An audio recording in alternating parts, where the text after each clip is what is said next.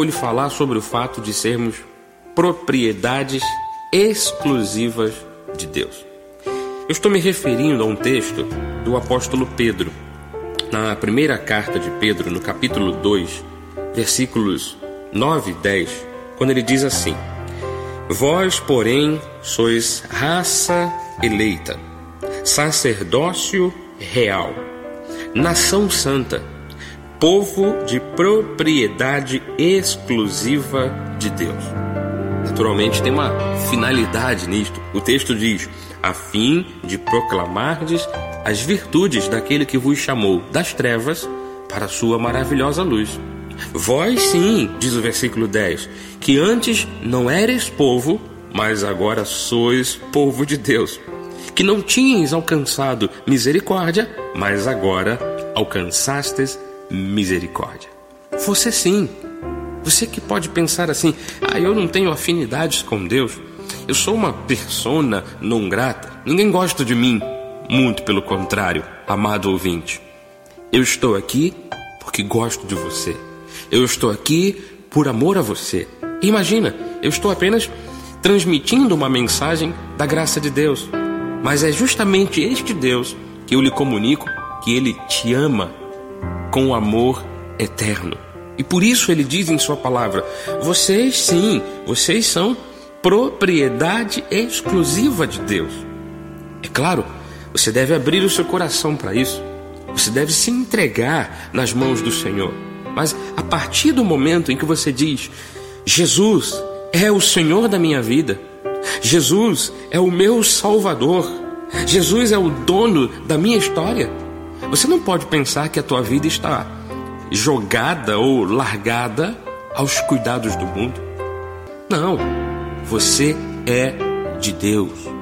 Essa expressão que Pedro usou, vocês são propriedade exclusiva de Deus, isso aqui significa que Deus, que tudo pode, que para Ele nada é impossível. O Deus que pode dar ordem a anjos para nos guardar. Um Deus que repreende o maligno. Um Deus que faz florescer uma terra desértica. Este Deus que tudo pode, ele toma conta de você. Ele guarda você. Ele faz de tudo por você. Inclusive o apóstolo João, aqui no finalzinho da Bíblia, na primeira carta de João, capítulo 5, versículo 18, ele diz: Sabemos que todo aquele que é nascido de Deus não vive em pecado, antes, aquele que nasceu de Deus o guarda e o maligno não lhe toca.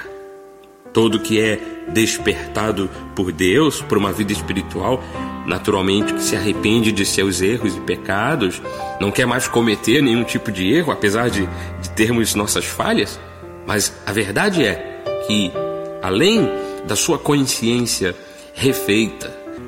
Verdade é que o maligno não toca na vida destes que nasceram de Deus. Então, amado ouvinte, pense nisto. Você não está largado aos cuidados do mundo. Você não está solto ao léu, à deriva. Você tem o cuidado de Deus para com a sua vida. Prova disto que eu estou aqui lhe falando nesse exato momento, em nome de Jesus. Eu quero até orar por você.